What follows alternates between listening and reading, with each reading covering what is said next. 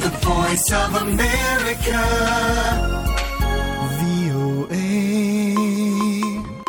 Hoy es martes y aquí comienza Enlace Internacional.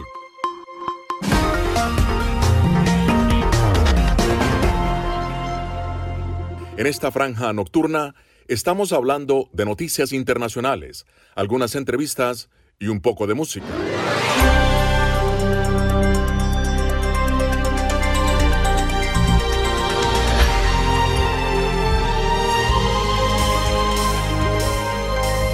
Enlace Internacional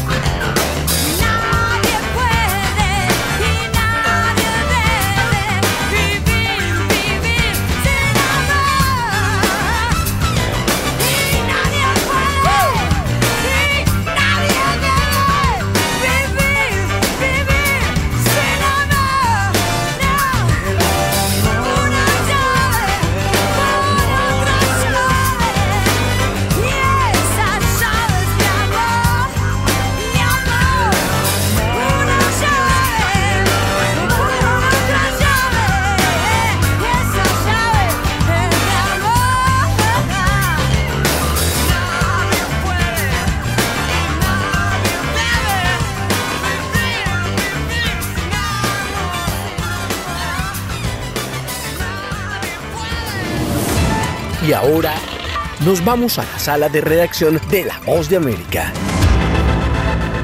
El número de personas afectadas por catástrofes se ha multiplicado por 80 desde el año 2015, según datos de la Organización de las Naciones Unidas, que enfatizó que el incumplimiento de los compromisos climáticos provocó que las amenazas de origen natural hayan cobrado cientos de miles de vidas y forzado el desplazamiento involuntario de millones de personas, principalmente mujeres, niños y otros grupos vulnerables. Durante una reunión de alto nivel sobre el examen de mitad de periodo del marco de Sendai para la reducción del riesgo de desastres, la vicepresidenta general de la ONU, Amina Mohamed, reconoció textualmente que los esfuerzos hasta el momento son débiles e insuficientes y añadió estas otras declaraciones apoyadas por traducción oficial. Lamentablemente, como consecuencia del incumplimiento de nuestros compromisos climáticos y de los objetivos de desarrollo sostenible en general, los desastres naturales que podrían haberse evitado se han cobrado cientos de miles de vidas. Mientras el primero de junio arranca la temporada de ciclones en la región, en los océanos Atlántico y Pacífico y la primera del Atlántico se llamará Arlene. Los expertos de la ONU sostienen que los hábitos de consumo, producción, financiamiento y planificación siguen sin estar en sintonía con la realidad y los gobiernos siguen sin estar lo suficientemente preparados para los desastres que podrían ocurrir. Por su parte, la representante especial de la Secretaría General de las Naciones Unidas para la Reducción de Riesgos de Desastres, Mami Misutori, destacó un aumento significativo del número de países con estrategias nacionales para la reducción de riesgo, pero señaló que esos avances no llegan a nivel local, por lo que existe disparidad dependiendo de las regiones, ámbitos y niveles de ingresos. Las noticias del mundo y la buena música se escuchan en Enlace Internacional con la voz de América por Melodía Estéreo.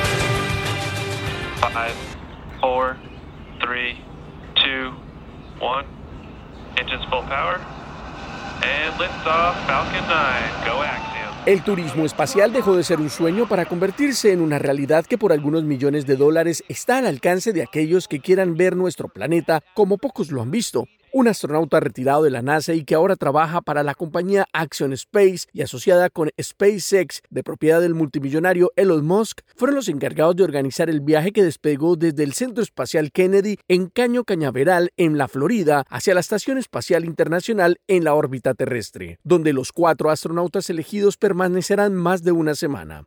El vuelo charter que llegó a su destino hoy por la mañana, después de varias horas de vuelo, incluye en la tripulación a Rayana Barnawi, investigadora de células madre, quien se convirtió en la primera mujer de Arabia Saudita en viajar al espacio, junto a ella Ali Al-Karni, un piloto de combate de la Real Fuerza Aérea Saudita, además de John Schaffner de Knoxville, Tennessee, ex conductor y propietario de un equipo de carreras de autos deportivos, y la comandante Peggy Whitson, la primera mujer al mando de la estación internacional y que tiene el récord de los Estados Unidos por la mayor cantidad de tiempo acumulado en el espacio, 665 días y contando.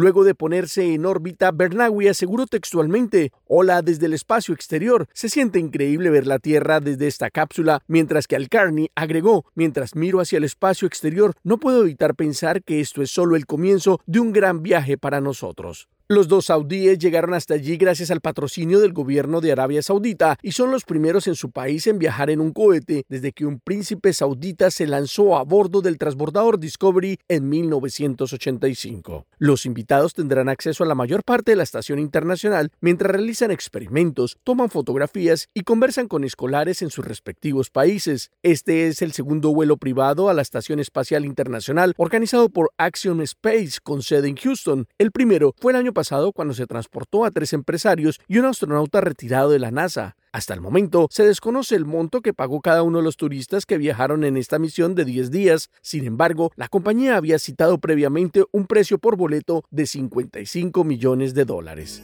Héctor Contreras, Voz de América, Washington. Melodía Estéreo, emisora afiliada al sistema de noticias de la Voz de América.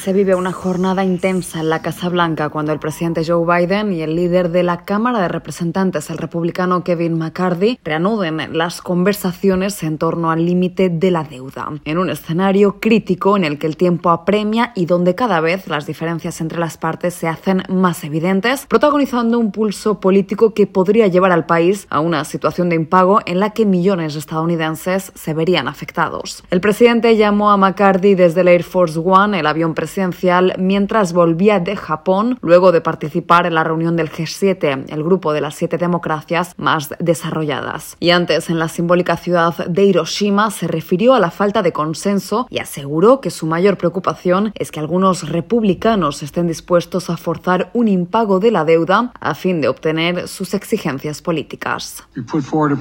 Hice mi parte y presenté una propuesta para recortar el gasto en más de un billón de dólares, además de la reducción del déficit de casi 3 billones que propuse anteriormente a través de la combinación de recortes de gastos y nuevos ingresos. Ahora es el momento de que el otro lado se mueva. En tanto, la preocupación y los niveles de ansiedad aumentan y se sienten en los mercados financieros, según aseguran los economistas, debido a la inestabilidad actual y un horizonte desconcertante en el que, a día de hoy, cualquier opción es posible. El mandatario estadounidense vuelve a Washington tras una histórica cumbre de líderes del G7 que se celebró en el país nipón y cuyo invitado especial fue el presidente ucraniano Volodymyr Zelensky, evidenciando la buena sintonía entre ambos líderes con gestos cercanos y con hechos. En la reunión bilateral, el presidente Biden anunció un nuevo paquete de ayuda militar de 375 millones de dólares que, entre otros, incluye más munición y vehículos blindados a fin de aumentar la capacidad ucraniana de defenderse. El presidente Zelensky aprovechó la ocasión para manifestar su gratitud. Estoy tan feliz de que, ya sabes, tenemos relaciones tan sólidas con nuestra gente a través de todos estos desafíos. Vamos hombro con hombro. Estoy muy agradecido al pueblo estadounidense, a usted y a su equipo. En un conflicto que parece no tener un fin cercano, las siete democracias más ricas del mundo se plantan frente al presidente Vladimir Putin con un mensaje claro y es que no abandonarán a Kiev. Paralelamente, desde Moscú, la Cancillería rusa criticó duramente al grupo y a través de un comunicado aseguró que se está convirtiendo en una incubadora de iniciativas destructivas. Judith Martín Rodríguez. Señal satélite. Desde Washington, enlace internacional de la Voz de América por Melodía Estéreo y melodíaestéreo.com.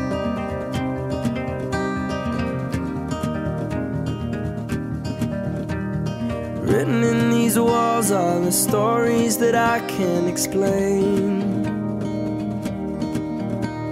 I leave my heart open, but it stays right here empty for days. She told me in the morning she don't feel the same about us in her bones. Seems to me that when I die, these words will be written on my stone. And I'll be gone, gone tonight. The ground beneath my feet is open wide. The way that I've been holding on too tight, with nothing in between. Story of my life, I take her home.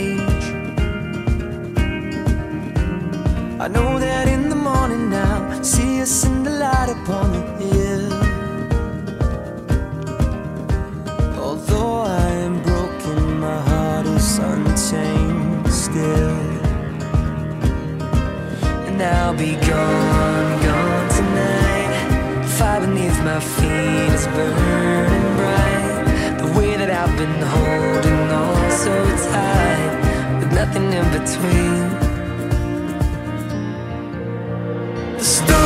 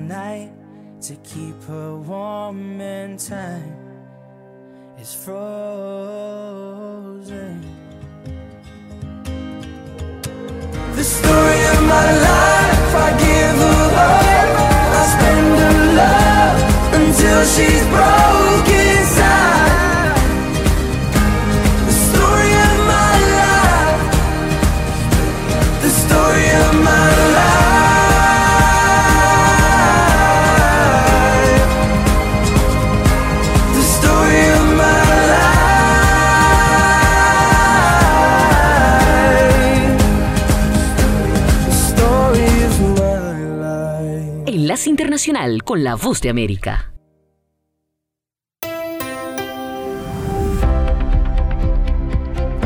Cordiales saludos a nuestra audiencia desde Washington. Soy Yoconda Tapia y hoy en Conversando con la Voz de América abordamos el tema de Venezuela y su persistente crisis compleja que continúa generando migración hacia diferentes destinos, exponiendo a los venezolanos a múltiples desafíos en los que se incluyen los riesgos que corren al tomar rutas peligrosas o caer en manos de coyotes. Esta situación en el marco de la cantidad de venezolanos que siguen llegando a la frontera porque no pueden aplicar a las normas inmigratorias implementadas por el gobierno Biden al no tener opción para los requerimientos, se analiza en función de un cierto agotamiento en el apoyo internacional a Venezuela en entrevista de nuestra colega Carolina Alcalde con la experta en temas de derechos humanos y migración, la profesora Ligia Bolívar. Lo vimos en el caso de la Conferencia Internacional de Solidaridad con Venezuela que se realizó en Bruselas eh,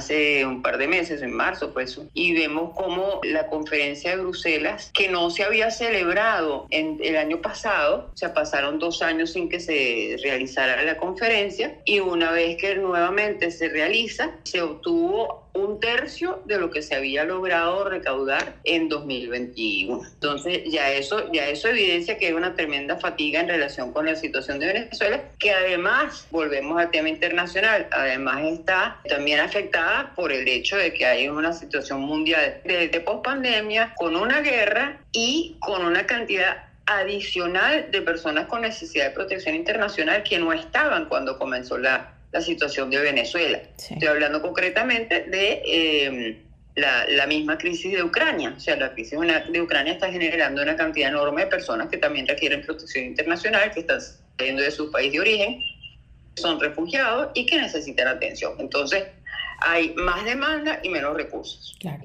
Los cambios geopolíticos eh, en la región, por ejemplo, el gobierno de Petro, el gobierno de Lula ahora, lo ve como una oportunidad para que puedan ellos de una u otra manera colaborar a través de organizaciones de derechos humanos para tratar de llegar al gobierno de Venezuela a que de una u otra manera implemente algún tipo de cambio que ayude a la gente en materia humanitaria, en materia de derechos humanos en el país.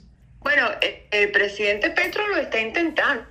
No sé qué tanto éxito logrará tener, pero por lo menos hay un intento por parte del presidente Petro en la medida en que está reactivando el, tema, reposicionando el tema de Venezuela en la agenda internacional. Este, cuando decíamos que, que, hay, que hay fatiga, bueno, este, una de las cosas que ha hecho el presidente Petro es precisamente tratar, en contra de esa fatiga, tratar de este, reposicionar el tema de Venezuela en la agenda internacional. Si lo logrará o no lo logrará, mira, no lo sabemos, pero en todo caso, hay un esfuerzo importante que hay que valorar. Este, obviamente no toda la responsabilidad cae en, en sus espaldas, pero eh, es, una, es una iniciativa que hay que ir viendo cómo, cómo se desarrolla, ¿no? Yo creo que eh, eh, sobre todo eso, o sea, si, si, si uno de los problemas que vemos es la fatiga, esa podría ser una oportunidad. Eh, y dentro de esa oportunidad están también otros países de la región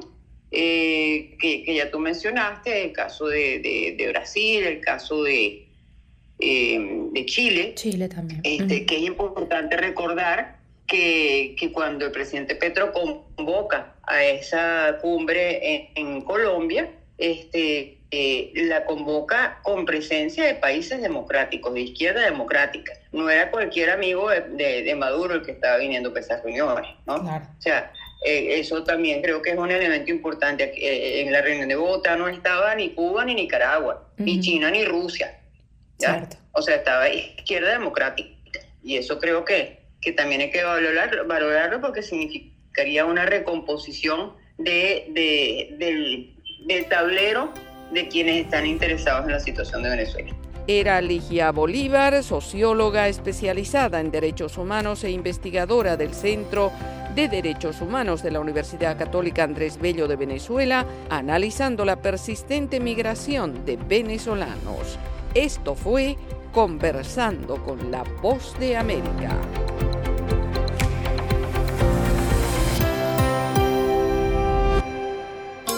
Desde los estudios de La Voz de América en Washington, les saluda Tony Cano, enlace internacional de La Voz de América, conectando a Washington con Colombia, Venezuela y el mundo, señal satélite. I used to think that love was just a fairy tale. Until that first hello, until that first smile. But if I had to do it all again,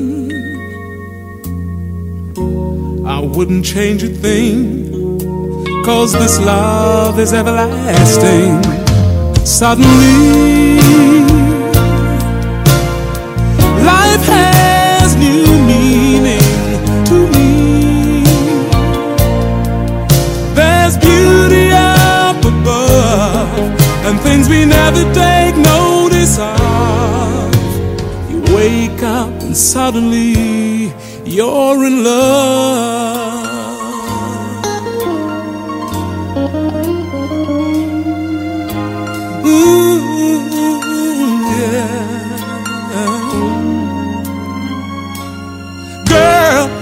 Everything a man could want and more. thousand words are not enough to say what I feel inside. Holding hands as we walk along the shore. Never felt like this before. Now you're all I'm living for. Suddenly,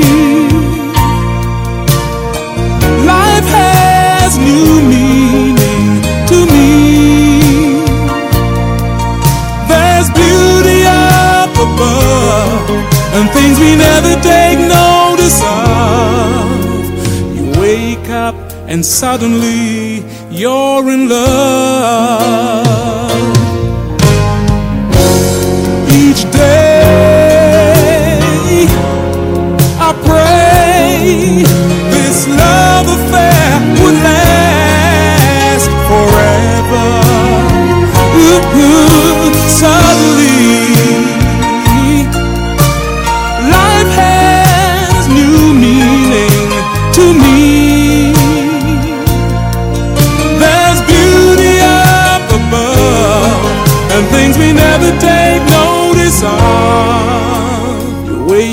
suddenly,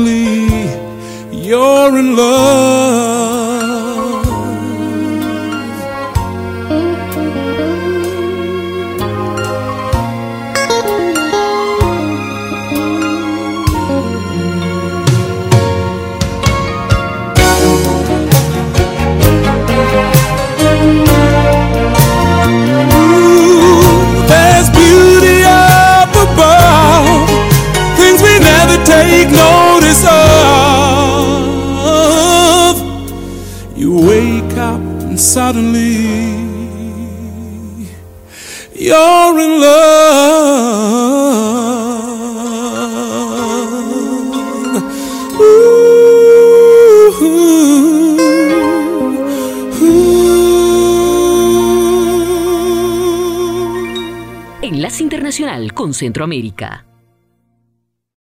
Gobierno de El Salvador tiene entre sus objetivos para prevenir la migración irregular hacia Estados Unidos aprovechar el programa de visas temporales para trabajadores que les permite ingresar a ese país para laborar y recibir ingresos económicos dentro de un estatus legal temporal y que luego de finalizar su contrato puedan regresar a El Salvador. El programa, según afirma Christopher Cushing, director de la Agencia Internacional para el Desarrollo de los Estados Unidos, USAID, en El Salvador, ha tenido un significativo impacto para familias de escasos recursos. Desde del 2021, más de 7.500 trabajadores salvadoreños han encontrado trabajo temporal en más de 170 empresas estadounidenses. Las autoridades de la Cancillería salvadoreña sostienen que otros factores como la gestión para atraer inversión y mejorar la seguridad pública también han contribuido a la reducción de los flujos migratorios. Si bien el número de salvadoreños que llegan a la frontera de Estados Unidos registrado por la patrulla fronteriza es menor en aproximadamente un tercio en comparación con las cantidades de hondureños y guatemaltecos, hay otros factores relacionados con la migración irregular que deben tomarse en cuenta, dice Oscar Chacón, director ejecutivo de la organización Promigrantes Alianza Américas. Y es el número de personas que logran ingresar a los Estados Unidos a través de la frontera sur sin ser detectados por la patrulla fronteriza. Allí no hay forma de saber a ciencia cierta cuántas personas salvadoreñas lograron cruzar la frontera sin ser detectados. Las organizaciones que velan por los derechos de los migrantes consideran que a partir de las nuevas restricciones de la política migratoria de Estados Unidos, los países de origen como El Salvador deben enfocar sus esfuerzos en informar y desalentar a sus compatriotas para que no se expongan a los graves riesgos de viajar como indocumentados. Nerima del Rey, Voz de América, San Salvador. Escuchan Enlace Internacional con la voz de América por Melodía Estéreo y melodíaestéreo.com.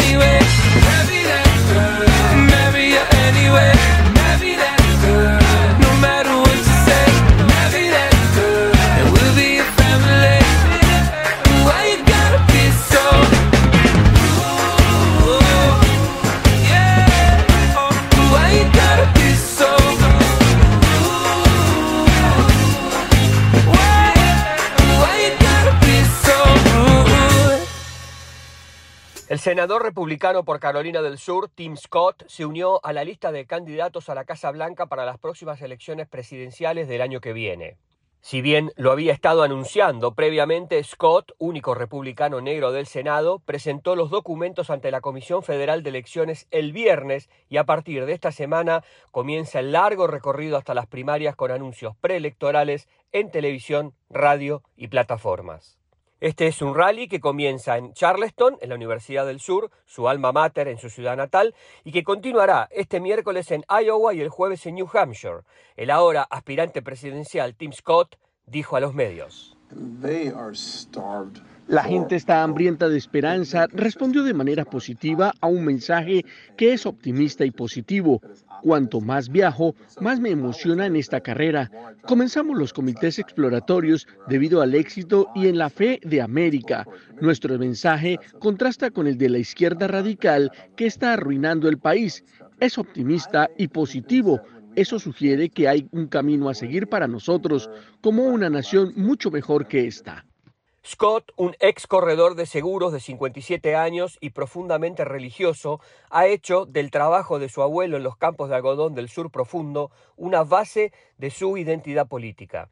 Rechaza la noción de que el racismo sigue siendo una fuerza poderosa en la sociedad y trata de evitar el lenguaje divisivo para distinguirse de la política basada en agravios favorecidas por quienes lideran el campo republicano, como el expresidente Donald Trump y el gobernador de Florida Ron DeSantis criado por una madre soltera que trabajaba muchas horas como asistente de enfermería para mantener a él y a su hermano después de que ella se divorciara de su padre, se describe como un estudiante mediocre, se graduó en la Universidad del Sur de Charleston y con un título de Ciencias Políticas.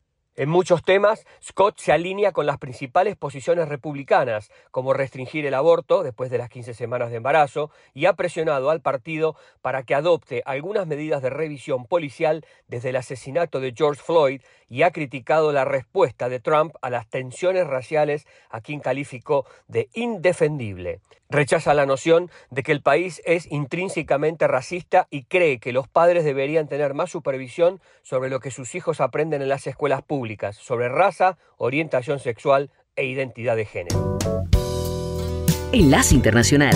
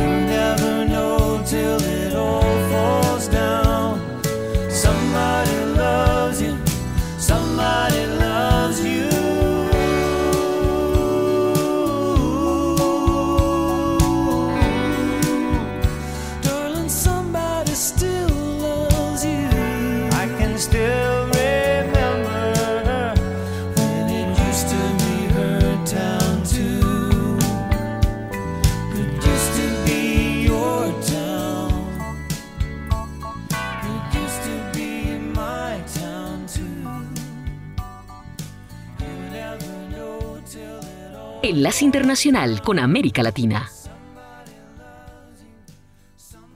El ahora exministro de Medio Ambiente y Agua, Juan Santos, fue imputado formalmente por la Fiscalía del Departamento de La Paz por el delito de enriquecimiento ilícito y enviado a prisión preventiva por seis meses luego de que se develara un presunto caso de corrupción con pagos irregulares o coimas recibidos por la ex autoridad para adjudicación de obras. Las investigaciones preliminares indican que el exministro Santos adquirió al menos 27 inmuebles, cinco vehículos, dos haciendas y otros bienes de manera ilegal, usando a familiares como palos blancos. Este hecho fue develado por el periodista boliviano Andrés Gómez, quien tuvo acceso a varios datos y entrevistas con la misma colaboradora de la ex autoridad que denunció el caso. Los periodistas tenemos dificultades a la hora de acceder a la información y en este caso, por ejemplo, esta fuente que habló y que la han citado. Ojalá que no sea para callarla, porque ella sabe mucho. Ojalá que diga todos los detalles que tiene, no solamente para procesar a Santos Cruz en este caso, sino para evitar que otras reparticiones hagan, porque ella cuenta todo el procedimiento de cómo se cobra estos montos de dinero. Respecto a la denunciante o testigo clave cercana al exministro, aún no se ha determinado cuál será su situación, ya que se considera que todavía tendría datos para aportar en el caso. Sin embargo, el fiscal del Departamento de La Paz, William Alave, dijo que la funcionaria prestó su declaración. Se ha recepcionado la declaración de la señora Claudia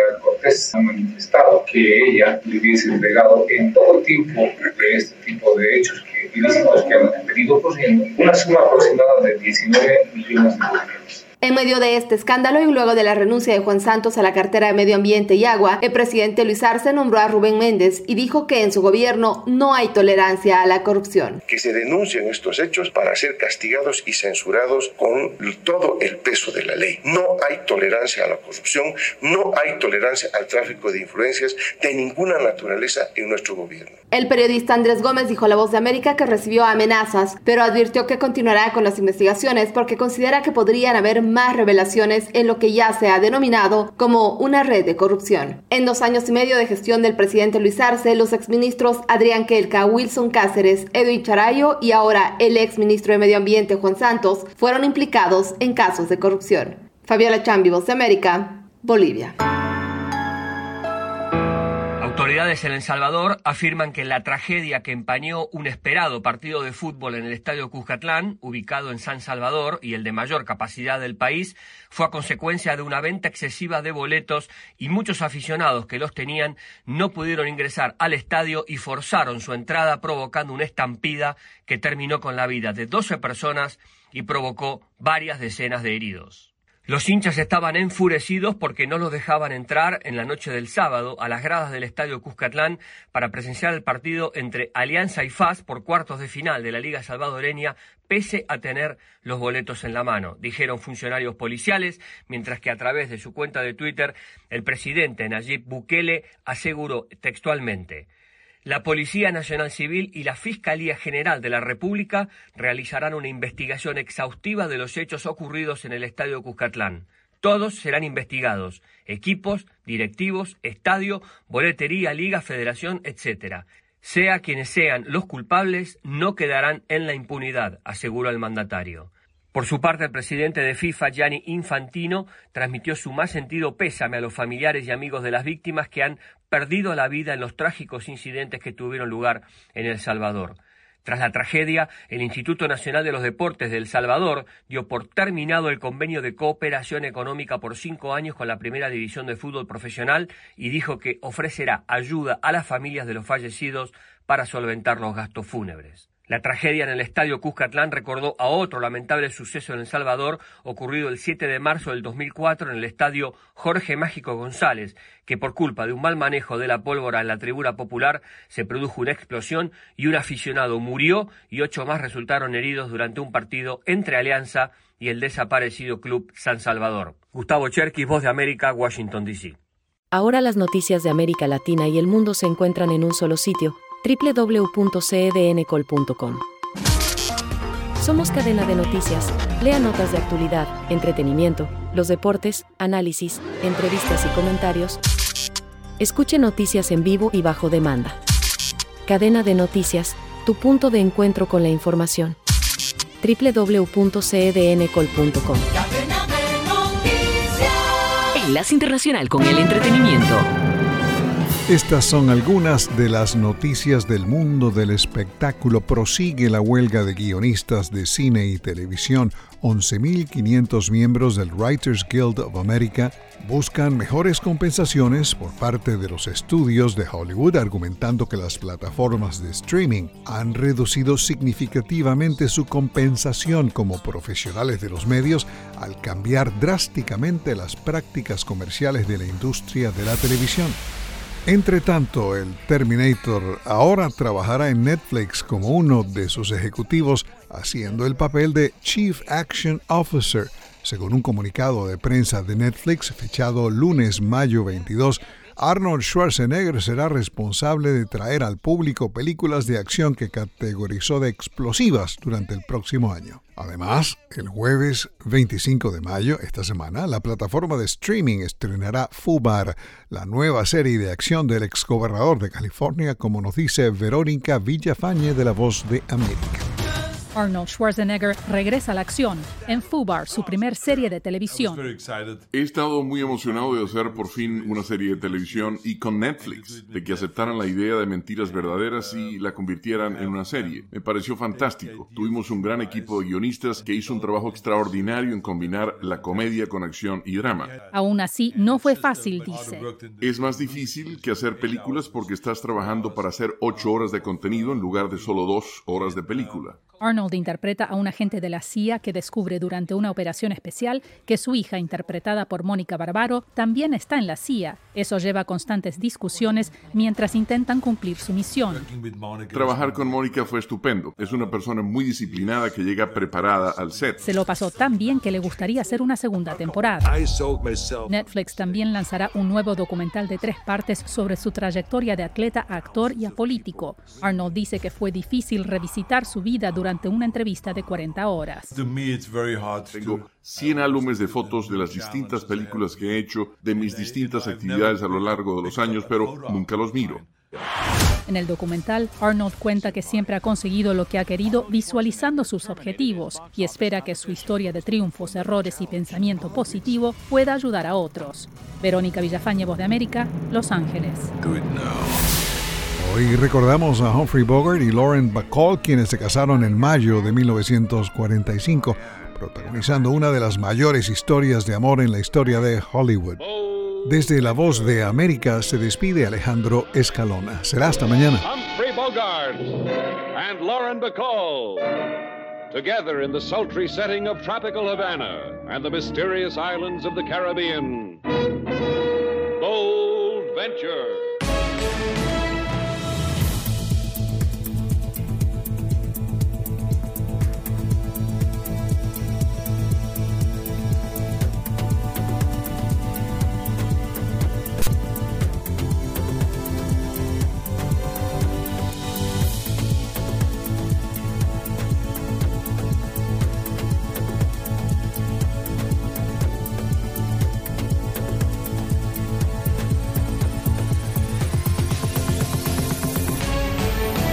Hasta aquí, Enlace Internacional con la Voz de América. La cita es mañana, así que los esperamos. Les recordamos que pueden seguir la información de la Voz de América en www.boanoticias.com. Hasta la próxima.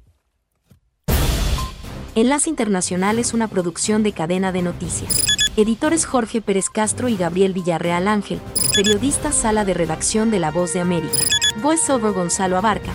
Producción ejecutiva Jimmy Villarreal. Síganos en www.cdncol.com.